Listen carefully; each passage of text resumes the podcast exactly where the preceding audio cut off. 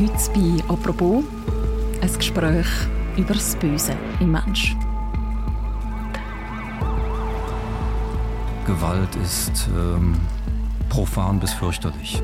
Und da ist für mich nichts Faszinierendes dabei. Der Frank Urbaniok ist der bekannteste Forensiker der Schweiz. Er hat sich als Psychiater in die Psyche von verschiedensten Täterinnen und Tätern eingedenkt und über Jahre prägt, wie man in der Schweiz auch mit ihnen umgeht. Und niemand anders kann uns mehr erzählen über das Böse im Mensch und wie das dort hineinkommt. Man muss es genau verstehen und da gibt es, das kann ich aus meiner jetzt mehr als 30-jährigen Arbeit auch es gibt in diesem Bereich nichts, nichts, nichts, was es nicht gibt.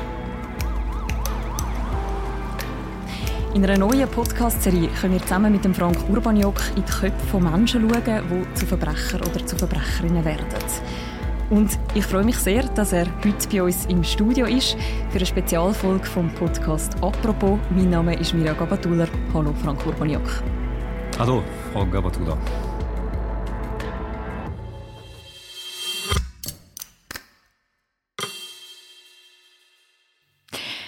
Frank Urbaniok, es gibt ja einen ziemlich bekannten Doc-Film über Sie und der heißt Der Gutachter des Bösen. Wie sehr können Sie sich mit dem Namen, mit dem Titel sozusagen identifizieren? Also ich würde sagen, ich kann mich mit dem Doc ganz gut identifizieren, weil der ja sehr breit, sehr verschiedene Aspekte abgebildet hat. Mit dem Titel des Bösen ist es so, dass ich ja persönlich diesen Begriff so gut wie nie gebrauche. Und das hat den Grund, dass Böses ja so eine moralische Kategorie hat und dann ist man schnell bei moralischen Fragen, bei Kaminfeuergesprächen über das Gut und Böse, bei Religion und Philosophie. Und da würde ich sagen, da bin ich vielmehr ein Pragmatiker. Ich äh, muss rauskriegen, wie ist die Gefährlichkeit einer Person, was ist das Risiko, das muss man wissen, weil die Risikobeurteilung ist der Schlüsselprozess, wenn es um Prävention geht. Man muss das Risiko einer Person genau kennen, um zu wissen, welche Maßnahmen braucht es, damit dieses Risiko im Griff gehalten werden kann, damit es sinkt. Und da bin ich ja schon in so einem Szenario drin, da geht es nicht um Gut und Böse und um Philosophie, sondern sehr konkret um Verhinderung von Straftaten. Und das ist so die Begrifflichkeit auch, mit der ich mich viel wohler fühle. Sehr pragmatisch und dann wissenschaftlich, wenn man so sagen will, aber auch mit gesundem Menschenverstand. Sind Sie trotzdem bereit, heute noch ein bisschen mit uns über Gut und Böse und Philosophie und Moral zu reden? Noch so gerne. Wir möchten aber einsteigen mit Ihrer Tätigkeit. Sie haben schon für verschiedenste Täterinnen und Täter Gutachten erstellt, wo zum Teil auch Taten begangen haben, wo viele würden abstoßend finden oder auch vielen Leuten würden Angst machen. Was interessiert Sie an dem? Es ist in der Tat nach wie vor so, auch heute, nachdem ich ja jetzt gefühlt eine Ewigkeit schon mit Straftaten, Straftätern, Straftäterinnen zu tun habe, dass mich das nach wie vor interessiert. Nicht fasziniert, aber interessiert. Und äh, ich lerne auch heute immer noch dazu, und zwar genau das möglichst präzise zu verstehen. Möglichst präzise zu verstehen, äh, wie ist es zu einer Tat gekommen. Und da geht es ja am Schluss immer um die Verbindung der Person mit der Tat also welche Persönlichkeitseigenschaften oder um so einen Begriff zu sagen, welche Risikoeigenschaften in dieser Person erklären das Delikt. Und äh, da gibt es ja so einen Begriff Deliktmechanismus, also wenn man diese Verbindung dann herausbekommen hat, wenn man die identifiziert hat, wie hängt die Person mit der Tat zusammen, warum hat diese Person mit ihren Eigenschaften diese Art von Tat begangen, dann ist der Fall aufgeklärt, dann ist das die psychologische Erklärung der Tat und das ist etwas, das ist nach wie vor für mich interessant. Das ist auch wichtig, weil ich weiß, das kann so einen Mehrwert äh, bedeuten für das Gericht, für den Betroffenen selber, für Opfer. Da bin ich nach wie vor hoch motiviert, das rauszukriegen. Mhm. Sie haben jetzt gesagt, Interesse, aber keine Faszination. Wieso keine Faszination? Nein, Faszination überhaupt nicht, weil Gewalt ist ähm, profan bis fürchterlich. Und äh, die Taten, mit denen ich zu tun habe, hatte jetzt über sehr viele Jahre, das sind schwerpunktmäßig Gewalt- und Sexualstraftaten und da ist für mich nichts Faszinierendes dabei. Das ist ja manchmal in der Kultur so eine Diskussion, da kennt man das aus Krimis, da gibt es Täter, die irgendwie besonders ja, ähm, exklusiv dargestellt werden. Das sind dann große Geister, die haben intellektuelle Interessen und die Welt, die Welt der Gewalt und der Sexualkriminalität sieht ganz anders aus. Die ist in der Art der Straftaten fürchterlich, zum Teil grausam, hat äh, wahnsinnig schlimme Folgen für Opfer und Angehörige. äh, zur Folge. Und da hat es für mich gar keinen Platz äh, für Faszination. Ich habe das manchmal mit, mit Kulturvertretern, die dann sagen, ja, das ist irgendwie ein faszinierendes Gebiet oder die Täter faszinieren mich und überhöhen das so und diese ganze Überhöhung und diese Projektion auch in Straftäter, dass sie dann irgendwie eine Kritik an unserer Gesellschaft äh, sind, dass sie sonst irgendwas sind, diese ganzen Projektionen, die sind mir fern. Ich bin da, wie gesagt, viel mehr Pragmatiker und deswegen Gewalt, äh, das hat für mich noch nie was Faszinierendes gehabt. Mhm. Man kann ja aber doch sagen, dass, wenn man das rein objektiv anschaut, sehr viele Menschen irgendwie eine gewisse Faszination vielleicht auch für das verspüren. Da muss man nur schauen, wie die Krimi-Genres mm. quasi beliebt sind, True Crime und so weiter. Können Sie trotzdem nachvollziehen, woher die Faszination kommt? Ja, das kann ich gut nachvollziehen und ich glaube, das hat zum einen etwas zu tun mit unserer evolutionären Prägung, weil unser Gehirn ist ja, stammt ja nicht aus der Moderne. Unser Gehirn hat eine Entwicklungszeit von Jahrmillionen Jahren.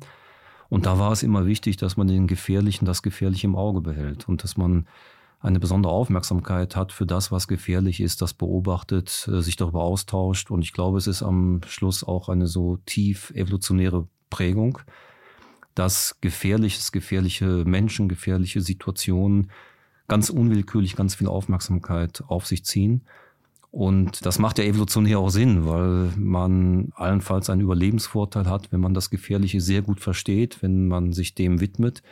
Und ich denke, das steckt nach wie vor in uns drin. Es gibt ja dann auch immer so Erklärungen, die heißen, ja, äh, man hat selber so Bedürfnisse und die lebt man jetzt über den Krimi und muss es dann nicht tun in der Fantasie.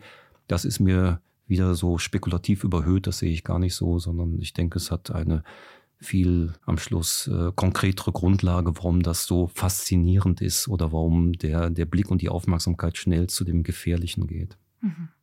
Trotzdem kann man eben auch sagen, auch kulturgeschichtlich, wenn man so die Menschheitsgeschichte anschaut, so der Begriff vom Bösen und vom Guten als sein Gegenteil, der zieht sich ja so ein bisschen durch, bis heute. Mhm. Auch wir brauchen den Begriff oft.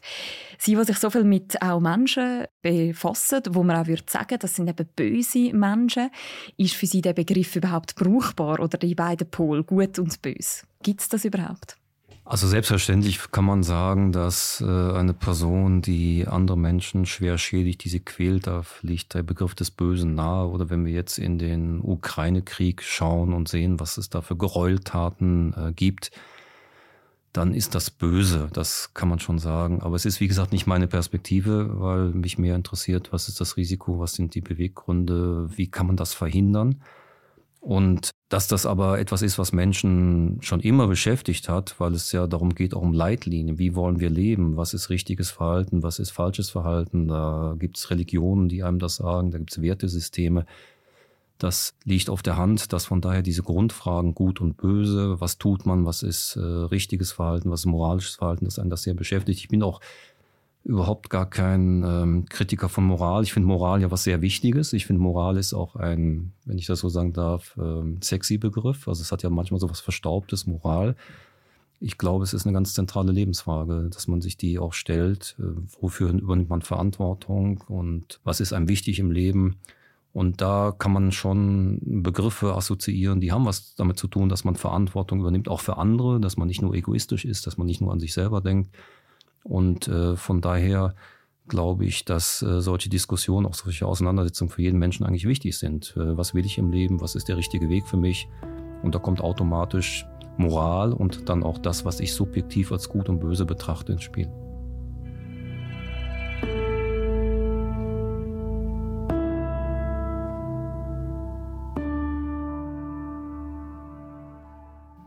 Also wenn man jetzt vom Verhindern vielleicht auch von Straftaten redet oder von Verantwortung, stellt sich auch die große Frage, woher eigentlich das Böse eben kommt. Ist das irgendwie im Mensch drin oder ist das etwas, wo sich in uns entwickelt? Ja, im Mensch drin, da würde ich schon sofort differenzieren und sagen, die Menschen sind unterschiedlich. Und dass es generell die Möglichkeit gibt oder die Disposition von menschlichem Verhalten, dass es auch ausbeuterisch sein kann, dass es aggressiv sein kann, dass Gewalt eine Rolle spielt, dass äh, vielleicht auch Tötung eine Rolle spielt. Da kann man auch ins Tierreich schauen. Das ist das Spektrum, in dem sich Leben bewegt. Und ich würde da immer sagen, es gibt ja so zwei Pole, die uns bestimmen. Das eine ist die egoistische Selbstbehauptung, das ist der Überlebenswille, das ist also ganz das auf das eigene Überleben ausgerichtete. Und es gibt das Kooperationspotenzial. Mit unserer Vernunft, die wir haben, die uns evolutionär gegeben ist, mit der wir uns unterscheiden von allen anderen Lebewesen, weil hier bei dem Menschen sehr stark in diese Vernunft investiert worden ist mit all den positiven Seiten, aber auch den Schattenseiten, sind beide Pole, also sowohl die egoistische Selbstbehauptung, dass sich rücksichtslos durchsetzen, als auch das Kooperationspotenzial sind in neue Dimensionen gesteigert worden. Und von daher sehen wir auf der Seite des ähm, Destruktiven, sehen wir Möglichkeiten, die Tiere nicht haben. Da ist der Mensch das gefährlichste Raubtier, das es gibt. Ähm, da gibt es Kriege, da gibt es Betrug, da kann man sich zusammenrotten, da kann man foltern, da kann man fürchterliche Sachen machen. Auch das ist gesteigert, aber auch das Kooperationspotenzial. Das heißt, mit anderen Menschen zusammenzuarbeiten, empathisch zu sein, Gruppen zu bilden. Und ich bin natürlich der Überzeugung, dass wir mehr Kooperation, mehr Kooperationspotenzial brauchen und nicht mehr Gewalt, Aggressivität. Aber beides ist mal grundsätzlich Menschen angelegt. Aber da hängt es wieder davon ab, was sind die Eigenschaften von Menschen. Bei den einen ist mehr das eine, bei den anderen, bei den anderen Menschen mehr das andere ausgeprägt. Frank Urbaniak, wenn wir uns so als Laien sozusagen mit dem Verbrechen auseinandersetzen, dann haben wir ja oft so Bilder im Kopf. Wir denken eben an Mord und Totschlag, wir denken irgendwie an brutale Raubüberfälle. Gibt es auch so etwas wie ein subtileres, eine subtilere Art von Verbrechen, die einem begegnet? Ja, selbstverständlich. Und äh, es ist ja ein Maßstab für Verbrechen immer, wenn es Opfer gibt, wenn es Menschen gibt, die geschädigt werden. Und das ist bei Sexual- und Gewaltkriminalität selbstverständlich ganz offensichtlich der Fall, dass dann Menschen zum Opfer werden. Aber auch bei Diebstählen, bei Betrug äh, können Menschen auch ihr Leben lang äh, traumatisiert werden. Und wir haben eine Optik, auch ich denke aus der Beschäftigung mit äh, Kriminalität, mit Krimis, dass wir immer an Mord denken. Aber um hier einen Bereich zum Beispiel zu nennen, äh, Betrugsdelikte, die nehmen ja auch stark zu, sind zum Beispiel ältere Leute stark davon betroffen. Und wenn die Opfer werden, dann hat das auch gravierende Folgen oft für diese Menschen, weil sie ihr Geld verlieren, die verlieren aber noch was anderes, die verlieren Vertrauen in die Gesellschaft. Und das gilt für Kriminalität generell. Dass Menschen, die Opfer werden, und wenn viele Menschen in der Gesellschaft die Erfahrung machen, Opfer zu werden, sei es durch Stalking, durch Gewalt, durch Sexualkriminalität, durch Betrugsdelikte, die dann zum Teil gar nicht angezeigt werden, oder durch Erbschaftsbetrug, ganz großes Thema, was man in der Öffentlichkeit nicht sieht, wo Menschen, die vielleicht an einer Demenzerkrankung leiden, dann über den Tisch gezogen werden mit Testamenten. Das sind also so verstecktere Formen, aber in allen ist gemein, dass es Opfer gibt. Und Opfer haben dann mehr oder minder lange Folgen davon, werden geschädigt und ich habe es gesagt, verlieren Vertrauen in Menschen, in unsere Gesellschaft. Und deswegen sage ich, eine Gesellschaft mit weniger Opfern ist immer eine gesündere Gesellschaft. Deswegen lohnt es sich, dass wir ganz viel dafür tun, dass möglichst wenig Menschen Opfererfahrungen machen. Sie machen das ja sehr stark auf der Seite der Täter und der Täterinnen. Sie befassen sich als Forensiker auch damit, wie Menschen, die ganz anders ticken, wie sie selber sich auch verhalten. Wie versetzt man sich in Personen rein, die vielleicht sehr wenig mit einem selber gemein haben? Es ist eine sehr analytische Aufgabe, weil man hat sehr viele Informationen zur Verfügung. Man hat zum Beispiel Berichte über die Person, man hat rechtsmedizinische Befunde, man weiß ja genau, was passiert ist. Und ich vergleiche das äh, oft mit einem Puzzle, wo es 100 Puzzlesteine gibt oder 1000 Puzzlesteine. Am Schluss muss man alle zusammensetzen, dass das Gesamtbild passt. Und wenn das dann gelingt, dann komme ich natürlich dem Denken, dem Fühlen, dem Wahrnehmen von diesem Täter sehr nahe. Das ist dann meine Aufgabe, das möglichst genau abzubilden, das möglichst genau zu verstehen. Und für mich ist das mehr, ich würde was sagen, eine handwerkliche Aufgabe. Aber es hilft sicher, wenn man eher analytisch ist oder auch sorgfältig und akribisch und das alles genau rauskniffelt. Das hilft sicher und ist dann, wie gesagt, am Schluss ein Puzzle, dass man, wenn man den letzten Puzzlestein da reinlegt, dass dann alles aufgeht und dann kann man das sehr genau nachvollziehen, verstehen.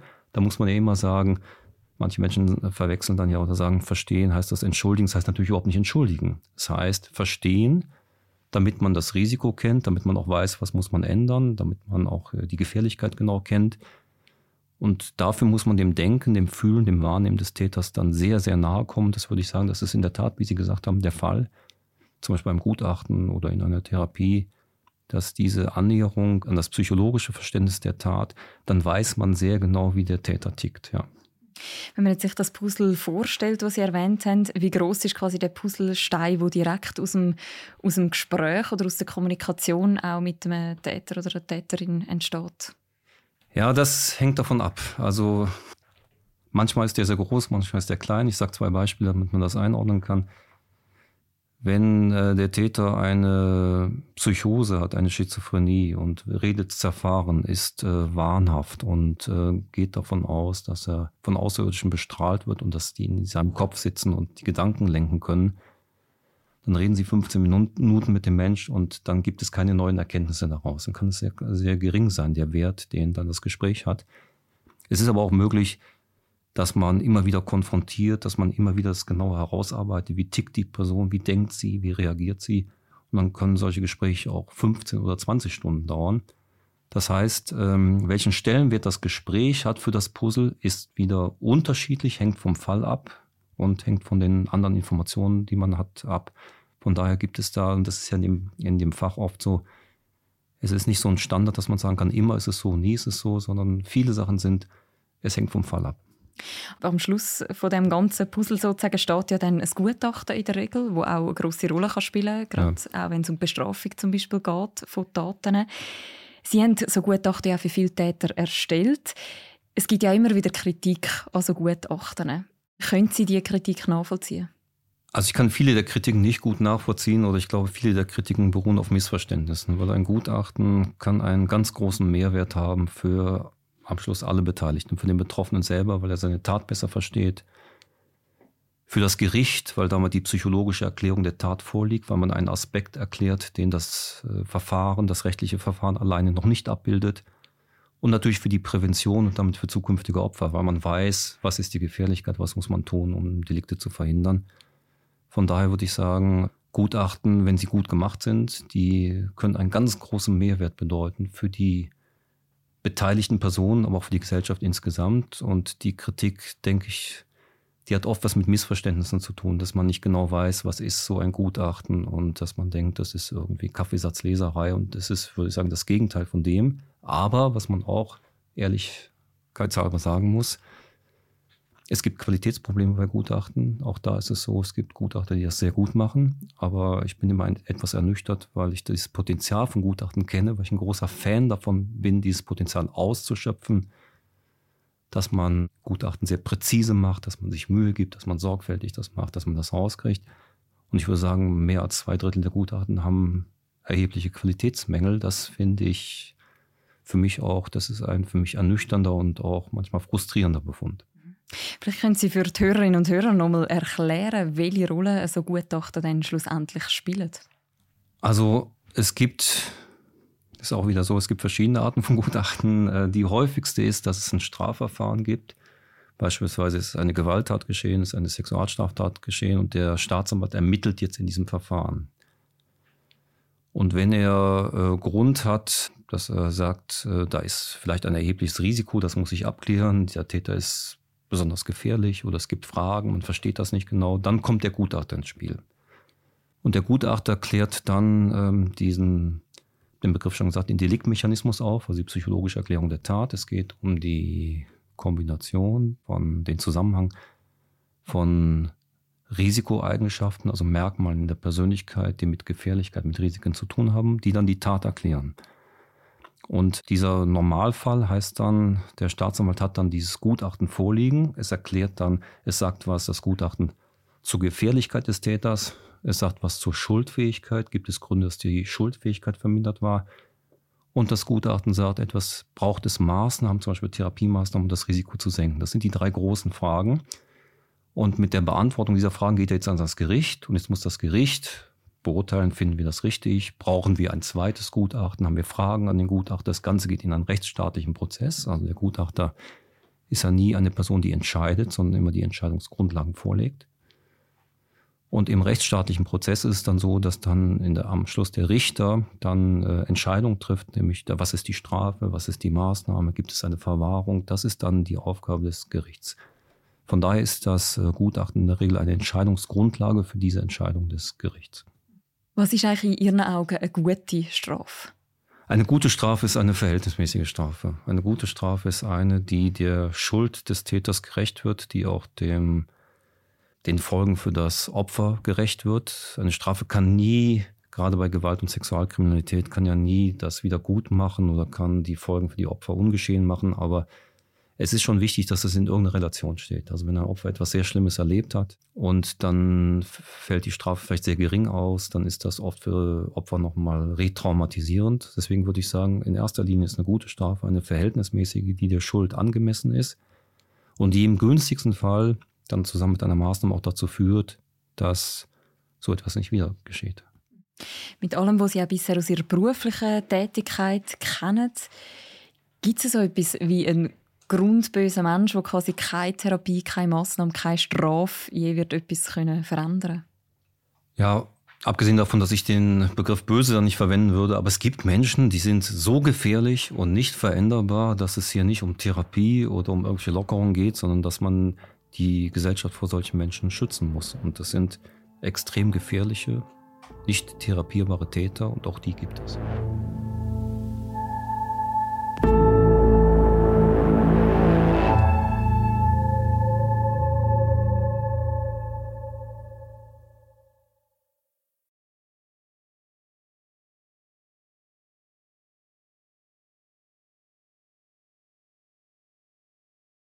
Frank Urbaniok, bei diesen fünf Straffällen, wo wir bald im Podcast mit reinhören können, ab nächster mhm. Woche ist der verfügbar beim Tagi.